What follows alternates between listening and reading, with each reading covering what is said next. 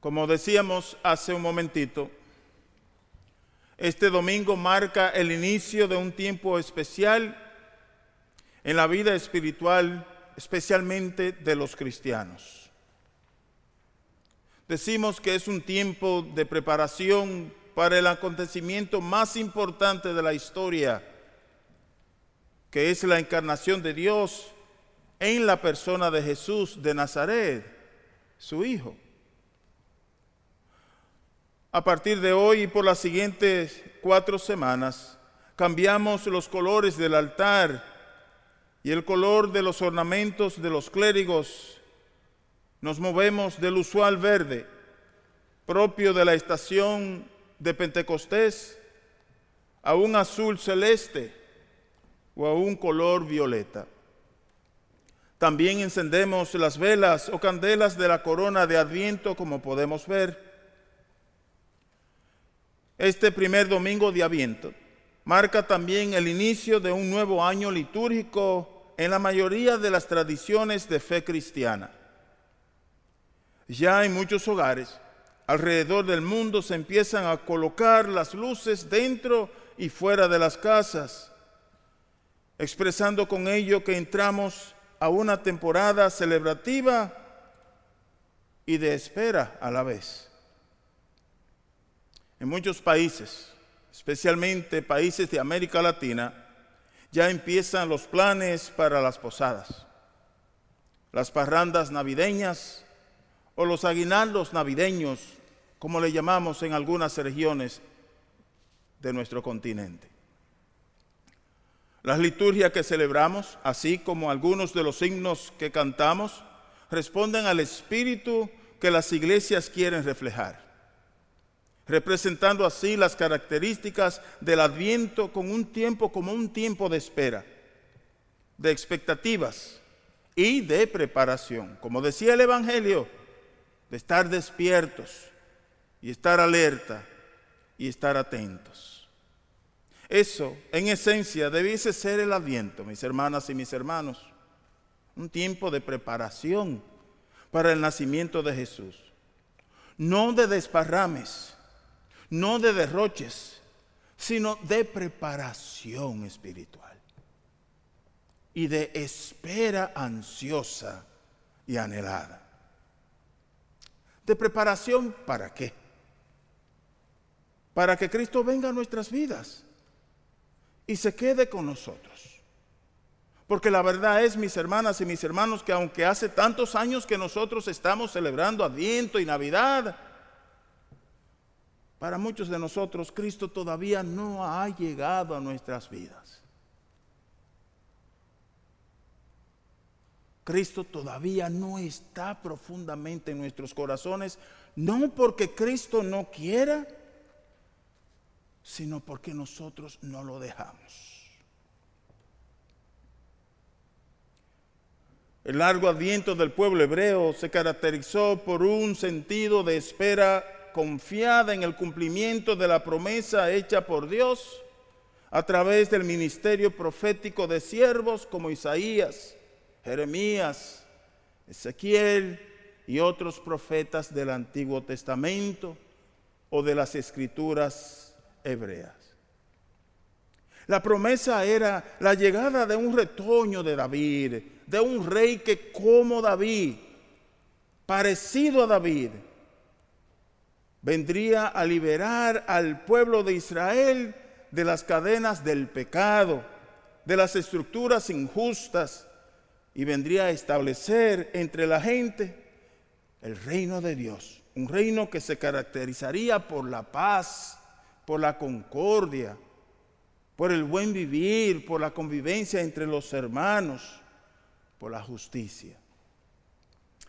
Esa promesa hecha al pueblo de Dios tenía su nombre. Los profetas le llamaban Mesías y nosotros lo conocemos como Jesús, el Cristo liberador que vino a salvar. El adviento del pueblo judío transcurre en varios siglos de mucha desesperación para la gente de la esperanza, de muchas sombras y pocas luces, donde el pueblo pasaba de una tragedia a otra y la angustia, como bien lo expresa la primera lectura que leímos hoy, tomada del capítulo 63 del profeta Isaías, se apoderaba de un pueblo que andaba a tinieblas y en tinieblas. Si pudimos escuchar con atención la palabra del profeta hoy, nosotros podemos distinguir claramente que la queja del profeta no es que Dios está castigando. Si entendimos que en la voz del profeta Isaías y la palabra que leímos hoy, lo que el profeta está expresando es que Dios nos está castigando con signos prodigiosos y signos grandes, entonces necesitamos volver a leer esta lectura. Lo que está diciendo el profeta es esto. Hubiésemos preferido que bajaras y rasgaras el cielo y te manifestara de tal manera que nos infundiera pánico, pero no. Lo que estamos sintiendo es que nuestro pecado a ti te ha alejado y tú te has ausentado. En otras palabras, mis hermanos, el profeta está diciendo, tu castigo no ha sido un castigo de herirnos, ha sido el castigo de dejarnos y de ausentarte de nuestras vidas. Y entonces eso no nos presenta a nosotros a un Dios castigador, sino a un Dios que ante el pecado de su pueblo y la debilidad de su gente decide alejarse. Y el profeta está expresando un sentimiento de culpa, no como individuo ni personal solo, sino un sentimiento de culpa que se le aplica al pueblo entero. Bien que valdría la pena que nosotros tomemos alguna de estas palabras del profeta Isaías y nos hagamos la pregunta a nosotros mismos. ¿Cómo estamos sintiendo nosotros a Dios presentes en nuestras vidas en este tiempo? Especialmente en este tiempo. ¿Cuál es nuestra lectura? Nuestra interpretación humana, obviamente, pero también teológica. ¿Cómo estamos nosotros leyendo? Desde el cristal o de la ventana de Dios, ¿cómo estamos leyendo nosotros este tiempo de pandemia en este tiempo de adviento que acabamos de comenzar? ¿Podemos caminar con esperanza en un mundo tan sombrío? Por supuesto que sí, respondería el profeta. Y más adelante nos diría Jesús, el pueblo de Israel lo hizo por mucho más tiempo que nosotros, entonces nosotros lo podemos hacer. La mayor parte de los cristianos no tenemos ni la más remota idea de lo que es vivir un adviento con efecto y consecuencias. En otras palabras, un adviento a plenitud. Tenemos experiencia de vivir un tiempo litúrgico, adviento, de corta duración, que pierde su sentido con las distracciones de las compras y los preparativos festivos, pero dejamos perder la oportunidad de conectar este tiempo con el sentido más auténtico que nace del anhelo de la llegada de aquello que espero, que no veo llegar, pero que sigo esperando. Ese era el pueblo de Israel, ese era el pueblo de Dios. Caminando en tinieblas, sí, pero con esperanza. No ha llegado todavía, pero sigo caminando y espero que ha de llegar. Lo que distingue el adviento hebreo de nuestro adviento es que ellos esperaban lo que no había llegado y nosotros vivimos un adviento para conmemorar al que ya llegó. Y si no le encontramos el sentido espiritual a esta estación, entonces cada adviento será para nosotros un adviento más. Como lo puede ser cada Navidad, una Navidad más si nosotros no le encontramos en qué sentido esta Navidad o en qué sentido este adviento transforma, cambia, desafía, purifica y me invita a mí a desarrollar una relación más cercana con Jesús. Ven, es ahí donde está el peligro. Que nosotros de fiestas litúrgicas tan importantes, de tiempos tan especiales, hagamos una rutina más. Sacar las luces porque ya pasó Thanksgiving.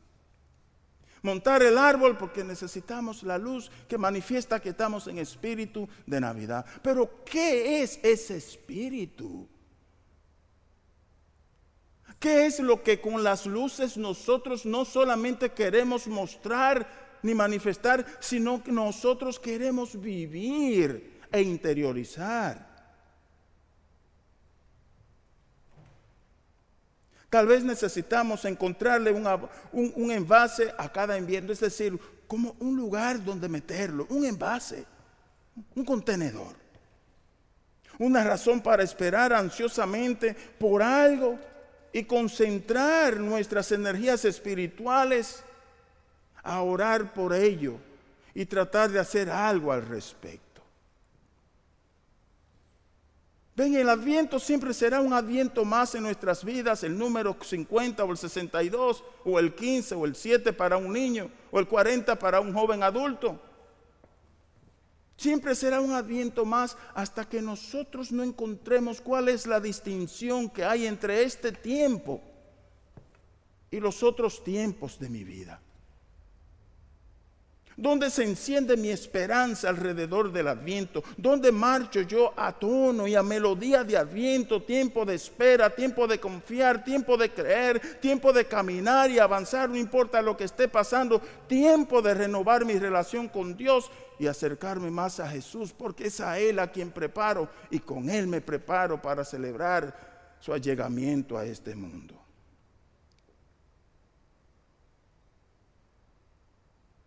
Vamos a pensar en algunos envases y escenarios que ofrecen verdaderas condiciones para hacer de nuestro adviento litúrgico un verdadero tiempo de espera con sentido.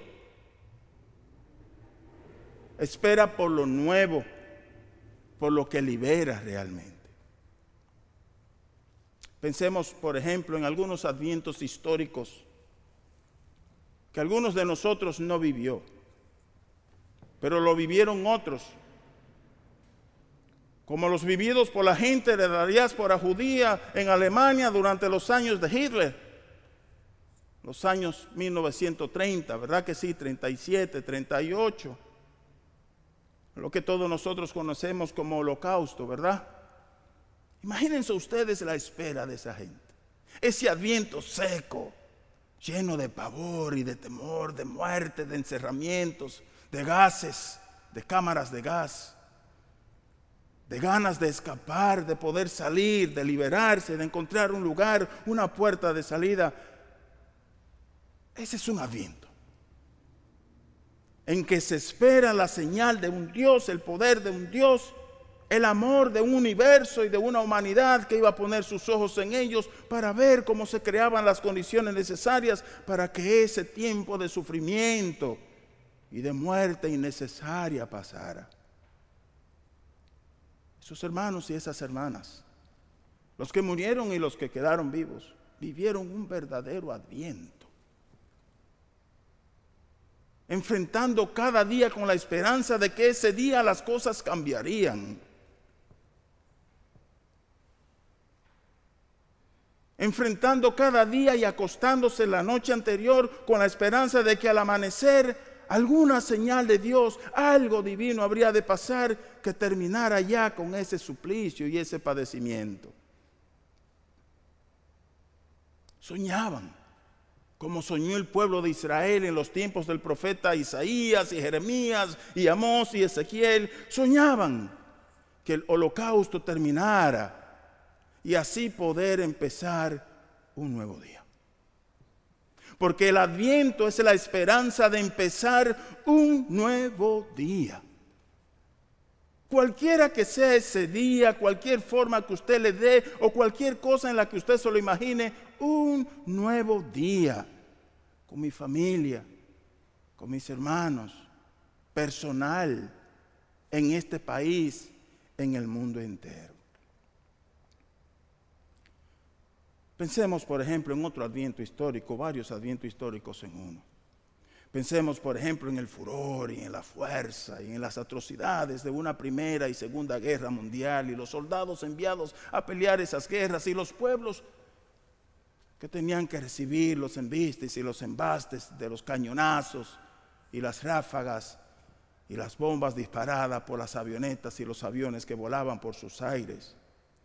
¿Qué tan largo sería el adviento para esa gente, mis hermanas y mis hermanos? Ese tiempo de espera. Que esto termine. Que podamos volver a la normalidad, reconstruir nuestras ciudades. Las familias recibir a sus soldados enviados a las guerras. Esos son advientos, ¿verdad que sí? A veces se nos cuesta imaginarnos porque como dije hace un momentito, nos hemos acostumbrado a una fórmula muy simple del adviento, cuatro semanas ya pasó.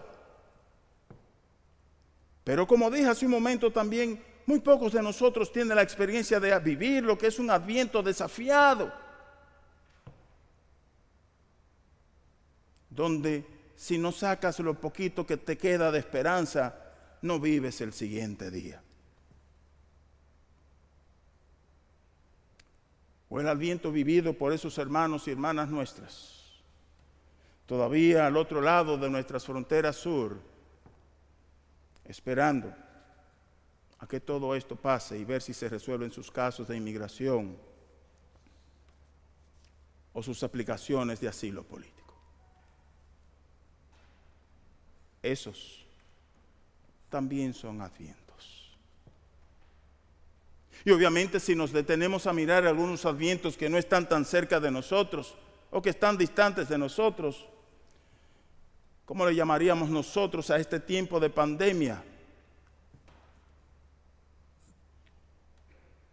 Desde marzo o tarde febrero, siempre esperando por el día en que la ciencia nos diga, apareció la vacuna. ¿No es eso acaso un adviento?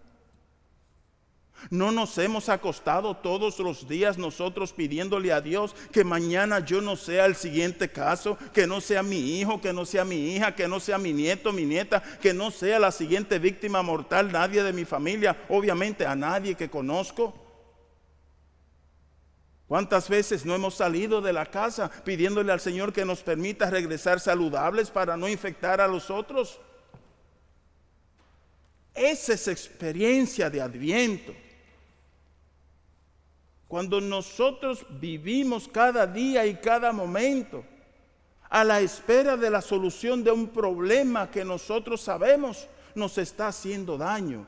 Ese es el camino del pueblo de Israel. Ese es el camino del pueblo de Dios en los años previos al nacimiento de nuestro Señor Jesucristo. Entonces sí tenemos nosotros razones para vivir este adviento y hacernos un propósito de hacer de este adviento una oportunidad grande para preparar, sí, con más conocimiento y más intención, la celebración del nacimiento de Jesús y el advenimiento de Dios en su persona a nuestras vidas. Cuando nosotros miramos este periodo, esta estación litúrgica desde esas perspectivas, yo les aseguro a ustedes que crecemos espiritualmente, que entendemos mejor las cosas. Y que entonces cuando llega el 24 de diciembre y allí como familia estamos celebrando un nacimiento más de nuestro Señor Jesucristo, todo hace más sentido entonces sí valió la pena este largo camino. Entonces sí valió la pena nuestra esperanza. Me imagino que es el mismo sentimiento que tendremos cuando ya oficialmente la población de este país y del mundo estén recibiendo las vacunas que han de, de, hacer desaparecer o controlar definitivamente esta pandemia que a nosotros nos está acorralando. Qué cosa más bonita sería si esta parte que nos queda, y estamos apenas comenzando el adviento, nosotros lo vivimos como una preparación espiritual, desde la carencia, desde inclusive la impotencia, la limitación humana, como seres necesitados de Dios. Y digo esto, mis hermanas y mis hermanos, discúlpenme que lo repita otra vez, porque nosotros muchas veces vivimos como el que no necesita de Dios. Lo que este tiempo de pandemia nos está diciendo a nosotros es, necesitas de Dios. No importa quién creas que eres, ni qué tan poderoso eres. El adviento que no has querido vivir religiosamente durante todos los años de tu vida, lo estás viviendo en este tiempo. Y tú, al igual que muchos seres del mundo, han tenido que meterse en un modo, en un formato de espera desesperada, ¿verdad que sí? De espera angustiada.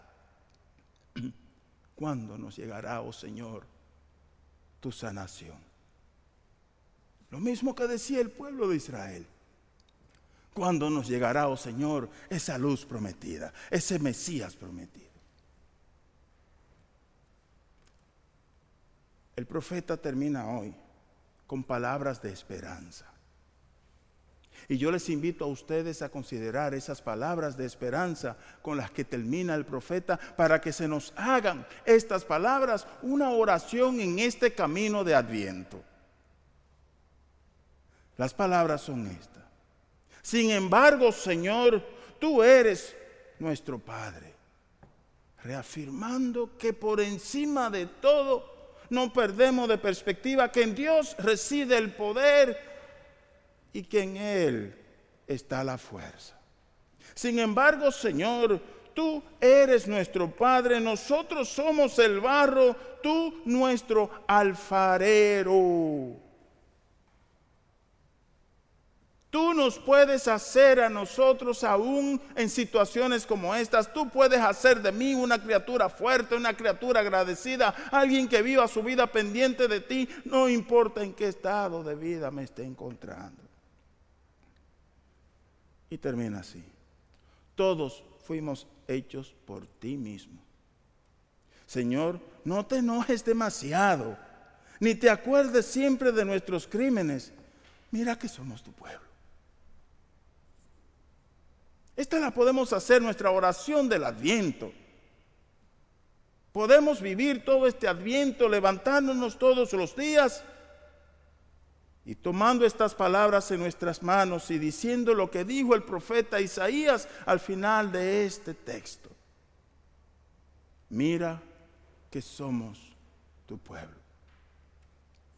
Mira que somos tu familia. Mira que somos tus hijos y tus hijas. No nos abandones, Señor, y danos la esperanza de seguir caminando acompañado de tu presencia y confiar que en tus manos reside toda nuestra salud, todo nuestro gozo, toda nuestra energía y toda nuestra fe. Que podamos vivir un adviento dedicado y concentrado en Dios y que no permitamos que las distracciones nos hagan perder la oportunidad de un acercamiento a Él. Que así sea.